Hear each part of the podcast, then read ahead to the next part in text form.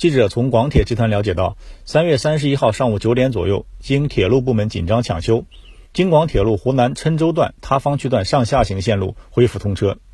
铁路部门有关人士向记者表示，恢复通车意味着京广铁路此段已经具备了通车条件，铁路运行将逐步恢复正常。中国铁路广州局集团有限公司宣传部副部长何志文介绍：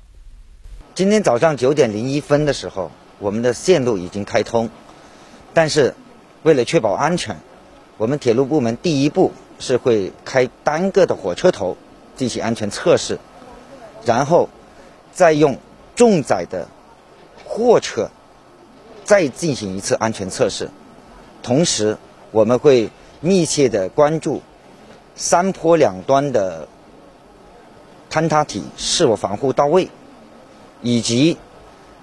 各项设备设施的安全与否，达到绝对安全的条件下，我们才会开行旅客列车。三十一号上午和中午，记者在现场看到有多辆货运列车通过修复的线路进行测试。那就现在的情况看，我们距离这个旅客列车的开通还有多长时间？